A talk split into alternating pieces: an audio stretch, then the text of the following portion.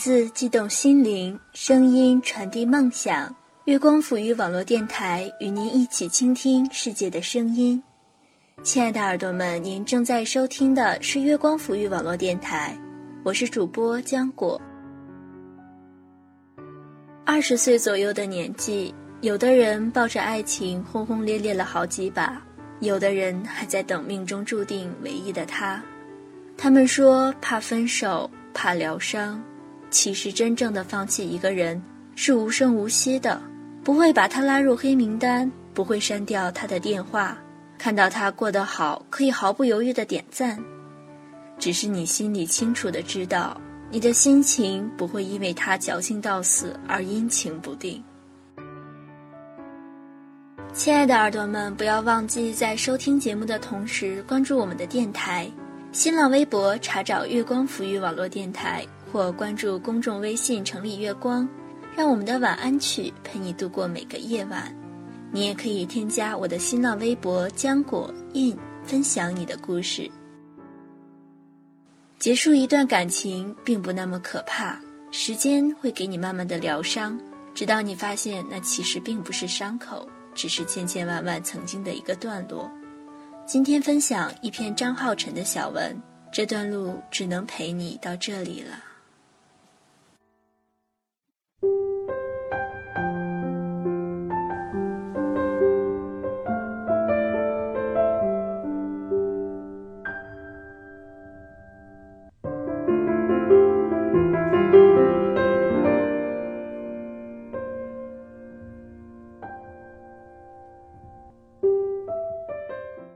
毕业时，在同学录里最爱写要做一辈子好朋友的人，现在很多都失联了。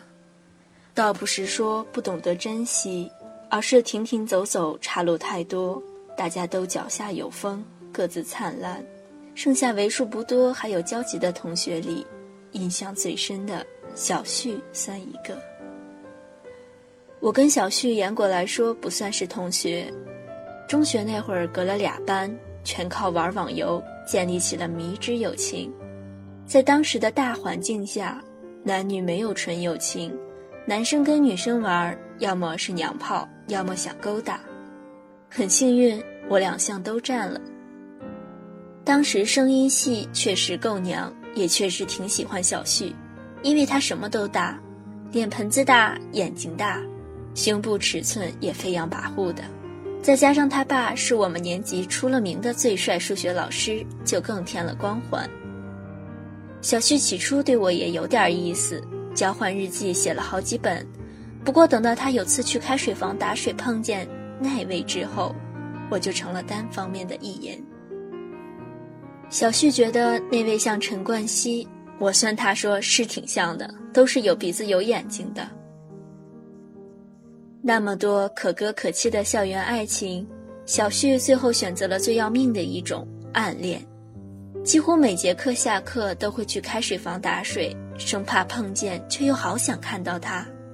后来打探到他在上高二，在我们楼上，于是只要没事儿就常在二楼栏杆处张望。原来课间操跟我乐此不疲聊游戏的他，那是一个人做的无比认真，铿锵有力。尤其是第八节转体运动，每次回头都眼睛带激光的在人群里直扫那位。更严重的是有次升旗仪式，他们班上周总评分得了年级倒数，校长当着全校一顿批。小旭站在我旁边，眼含泪花看着校长的方位。我想说他啥时候这么有集体荣誉感了？只听他碎碎念道。你看呀，那位怎么这么帅？我当时就幡然醒悟，之前会喜欢这姑娘，应该是青春期荷尔蒙瞎起劲所致，并且起的还有点糙。后来小旭真的认识那位了，据说他是我们那个游戏里认识的，卖藏宝图的时候标价后面少打了个零，结果被那位不小心买到了，于是小旭死缠烂打，在世界窗口黑他。逼的那位直接甩给他价值藏宝图二十倍的银子，当场认栽。小旭被这位霸道总裁俘获，又在世界窗口隔空表达爱意，两人一来二去成了网友，等一见面，小旭圆满了。他偷偷的把那位的 QQ 设置成好友上线通知，不错过任何一次聊天的机会。只有我知道，他每次激动，脑袋空白比他聊天的时间要久。他们放学一起坐公交车，两个人推搡着挤在人群里，话也渐渐变多了。也只有我知道，他回家根本不用坐公交车，走几步路其实就到了。那年冬天，成都第一次下大雪，街上无论多晚都会有年轻人在雪地里打闹。小旭和那位并排走着，他冷得把脸缩进羽绒服帽子里，看着自己鼻子里呼出的白气。神经已经被冻傻，谈笑间突然对那位说：“我喜欢你。”那位马上接了一句：“我知道啊，一点犹豫都没有。”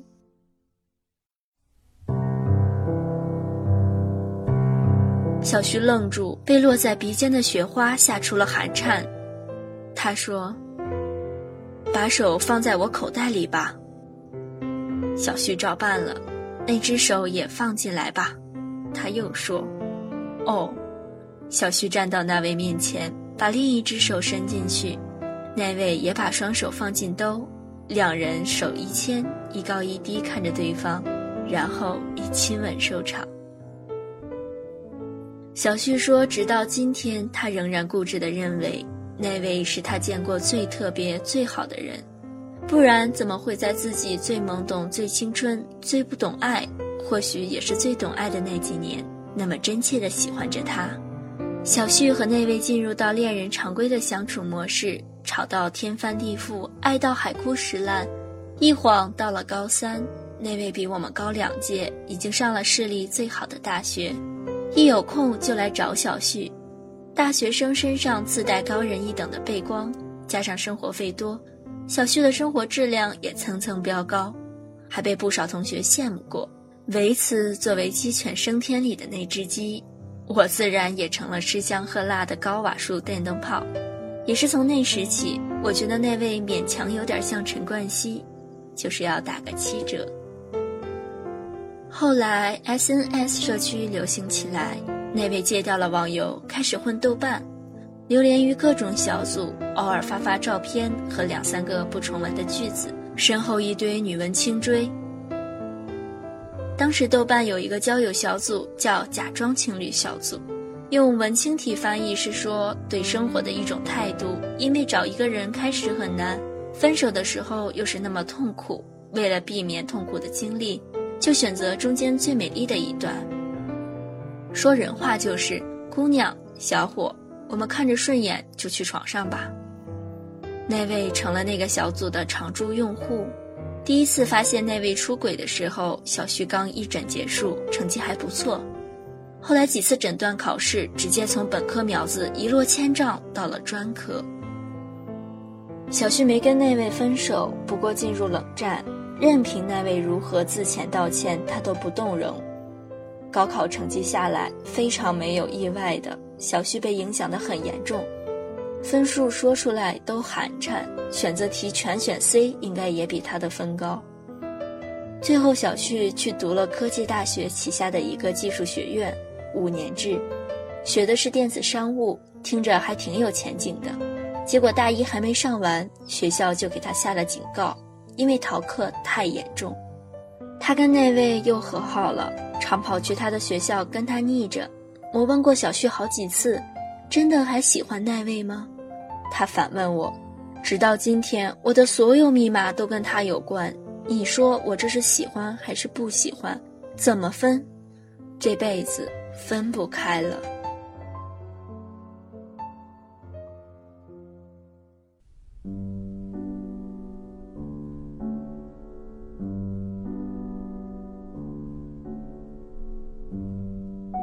那位的学校外面有一个非物质文化遗产公园，是拍婚纱圣地和情侣栖息地。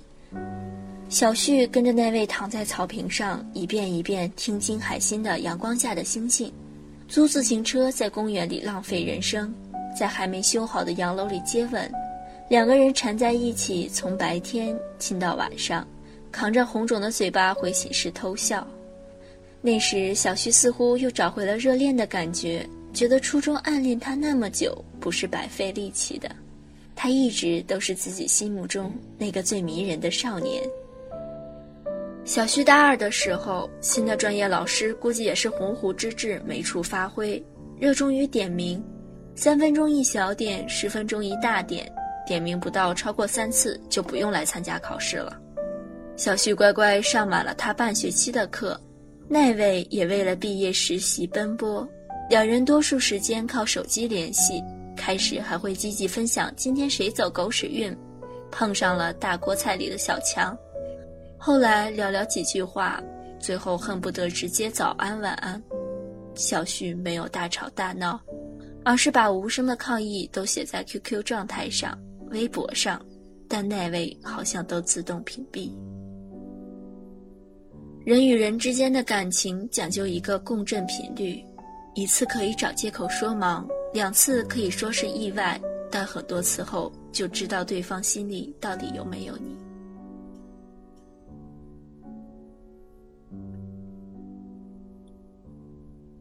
在这之后，他们将近一个月没有联系。小旭终于忍不住，直接杀去他们学校找他。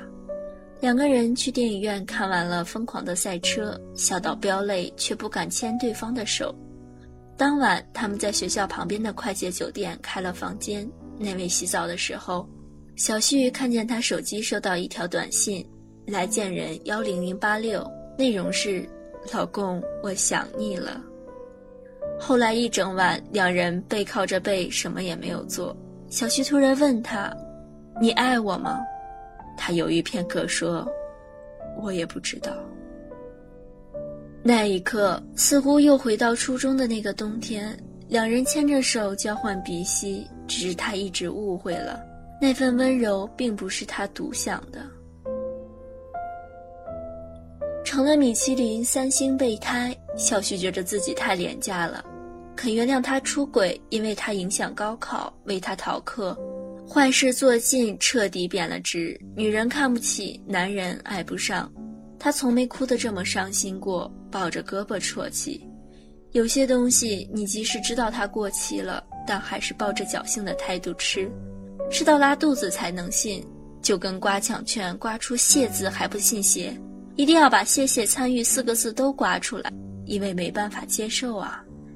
听到一起听过的歌，吃到一起吃过的东西，经历一切相似的瞬间，就会没自尊的去挽回。大二一结束，小旭就被他最帅的数学老师送去了法国。也是到了那个时候，我才发现从前其貌不扬的同学都是隐藏富二代，成批盖上了外国的戳，四面八方的送出去。因为时差的缘故，我跟他的联系也变少了，最多就是在他的博客校内网看看他的近况，看到几张身材走样的照片，还会好心提醒他，脸本来就大，别太任性。我从来都没敢问小旭后来的心情，我知道爱情比任何事情都顽劣，它不会如你想象的那样发生。你以为那个人来到你的世界，他就不会走。你以为他走之后前路险恶，再也不会像这样爱一个人了，但最后会有另一个人出现，把回忆变得微不足道。时间最会骗人，但也最能让你明白，这个世界没有什么是不能失去的，留下的尽力珍惜，得不到的都不重要。唯愿你以后有酒有肉有姑娘。能拼能相能干架，从此纵情豁达。这句话一度占据小旭个性签名很长一段时间。我点赞的时候，发现那位也点了赞，小旭竟然没有拉黑他。后来我跟小旭见过一次面，他弃自己的身材于不顾，我呛他，要不是出于革命情感，我都不太想跟他做朋友了。席间又聊起那位，说是好像已经结婚了。在同学的朋友圈看到一个特别土俗的婚礼现场，那个新娘子是个脸比他大还不知道几号的路人，当然胸比他小太多了。那年法国国庆，巴黎铁塔被烟火包裹，小旭发信息给那位说：“我们还是做普通朋友吧。”不久，那位回了信息，小旭直接关上了手机，仰头看天空。他说：“分手以后才知道，心里真的有人曾经来过，但时间久了，以为忘不了的，也在不知不觉中忘了。”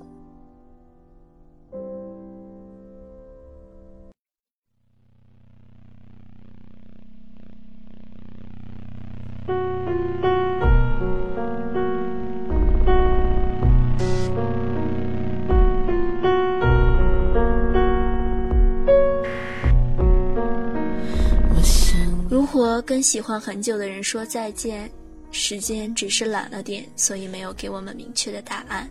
不过，真正的放弃一个人是无声无息的，不会把他拉入黑名单，不会删掉他的电话。看到他过得很好，可以毫不羡慕的点赞，即便路上碰见，也可以给一个恰到好处的微笑。只是你心里清楚知道，你们不会再热络的聊天到深夜。你的心情不会因为他矫情到死而阴晴不定。当初那么喜欢，现在这么释然，没有犹豫，这段路只能陪你到这儿了。对不起，真的就喜欢你到这里了。感谢你昨天出现，现在我们都很好。留下的当做故事，离开的后会无期。